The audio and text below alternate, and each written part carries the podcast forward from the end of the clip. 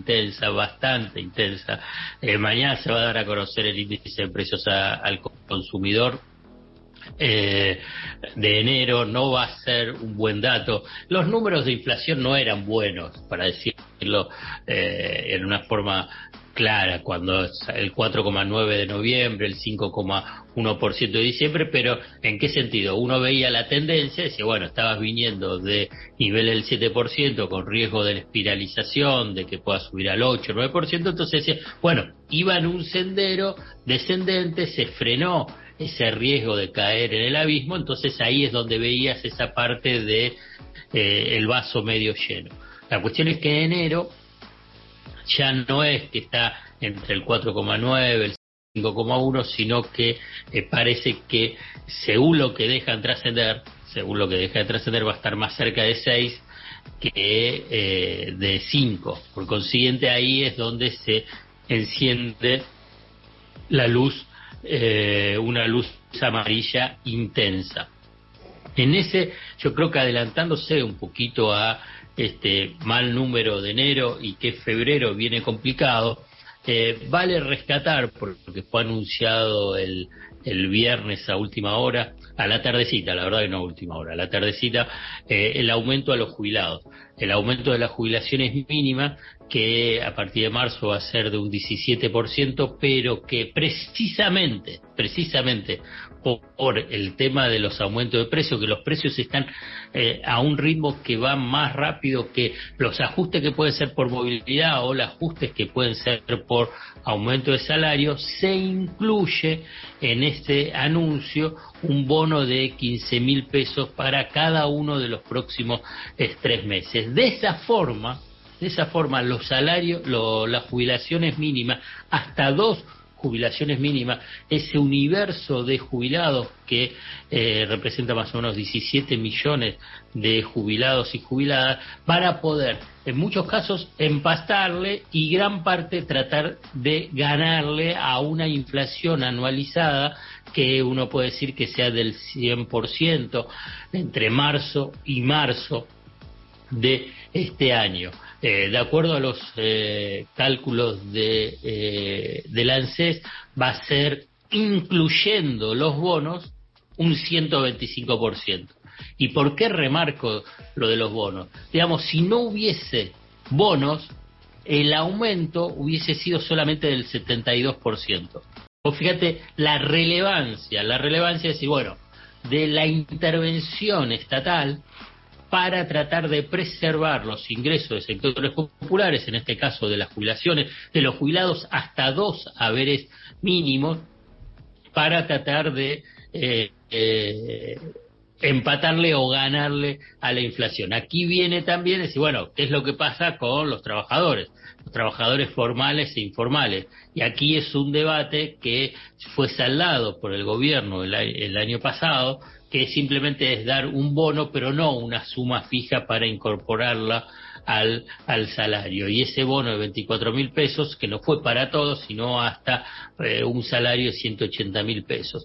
Entonces, me parece que esta va a ser la estrategia de política de ingresos de, eh, del gobierno en este año electoral para que los ingresos no pierdan con respecto a la inflación. Ahí el, el debate, si querés político, es si simplemente va a servir para no ganar la inflación cuando la base electoral del oficialismo es decir, bueno, es ganarle a la inflación.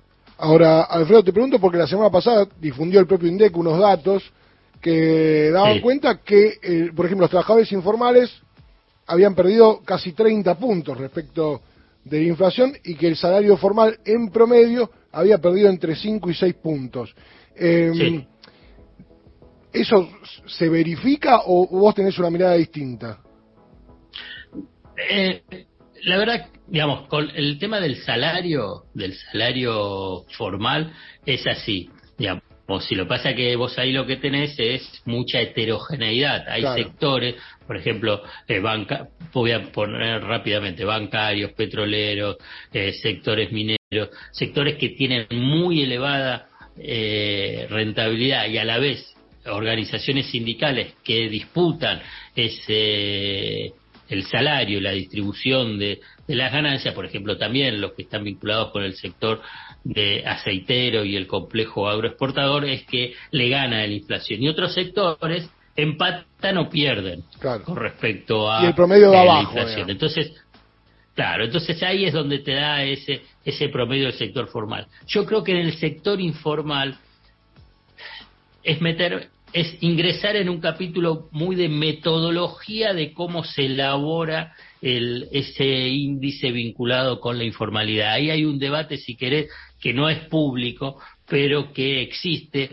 Eh, en el Ministerio de Trabajo dicen que como lo releva, o, mejor dicho, no como lo releva, como lo imputa el INDEC, eh, no contabiliza en realidad los aumentos efectivos que se dan en, en, el sector informal y que no es una pérdida eh, tan pronunciada como marca el INDEC. Pero es una cuestión metodológica. Yo creo que no hay una brecha tan grande eh, de menos 6 y menos 30. Eh, claramente igual el sector informal es el que, tanto por condiciones como por ingresos, son los más castigados.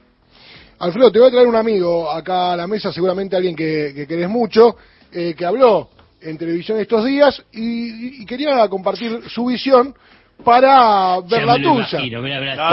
ya me lo imagino. mirá que son un montón de amigos que tenemos posible para vos. ¿eh? Sí, bueno, es un hombre que fue muy importante en los 90, ah. ministro de Economía. yo ya sabía, sabía que era ese.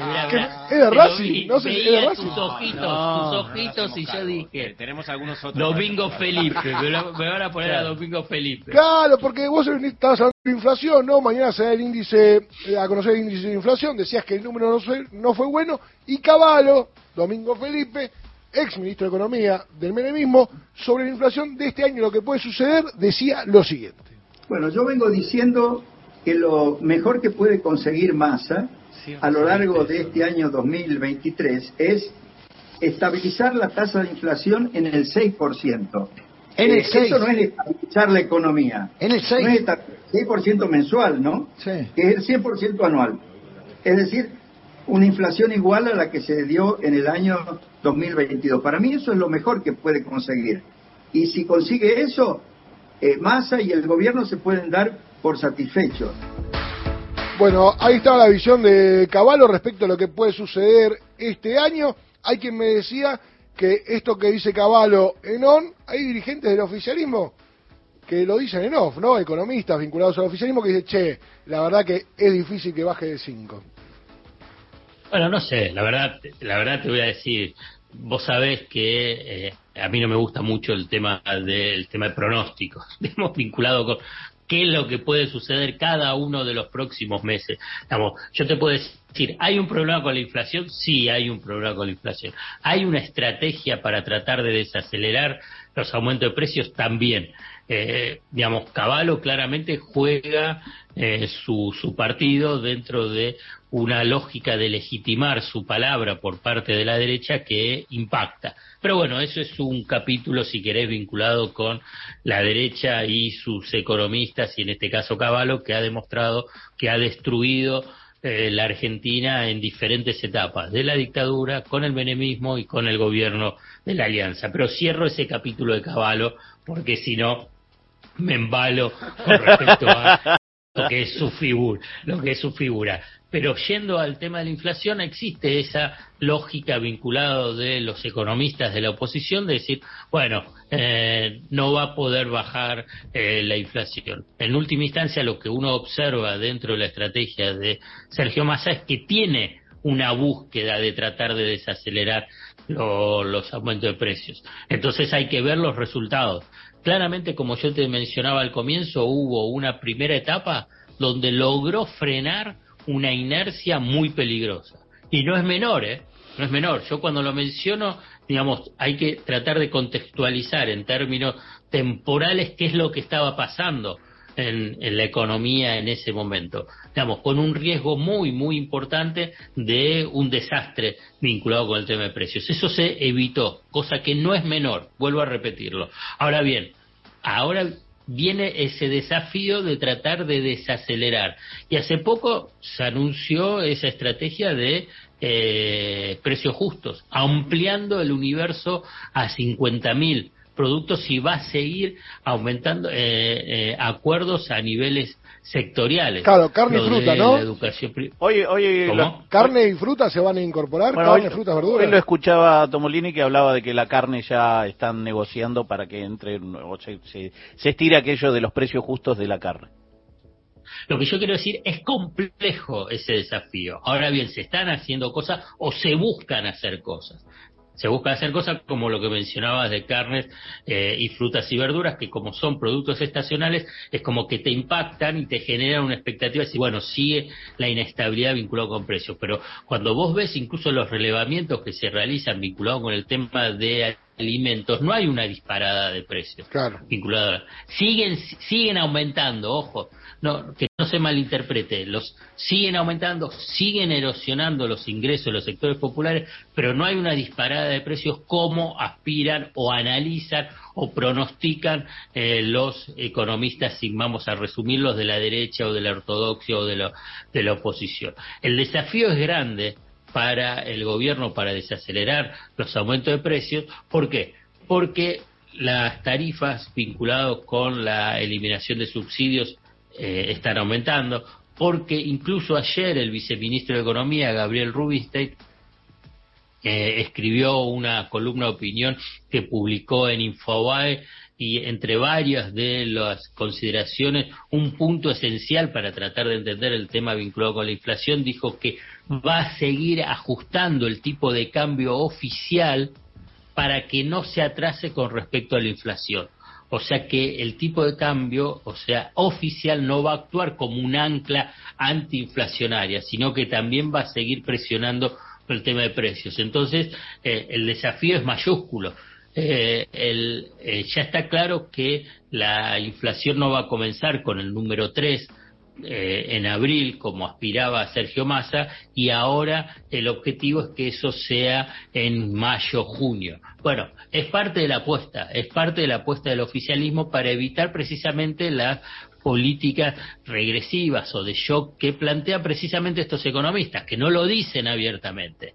Digamos, Caballo y otros no lo dicen abiertamente, pero que esa, la, la lógica que tienen de lo que sería el plan de estabilización, para decirlo de una forma muy sintética, eh, y resumida, porque bueno, nos queda poco minutitos, es decir, bueno, ¿sabes lo que es un plan de estabilización para todos esos economistas? Es una fuerte devaluación, un fuerte aumento de tarifas, tratar de eh, frenar los aumentos salariales y entonces de esa forma provocar una recesión y a partir de ahí decir, bueno, van a bajar los precios y va a empezar a crecer la economía y va a generar empleo y van a aumentar los salarios. Y entonces la confianza y las inversiones y bla.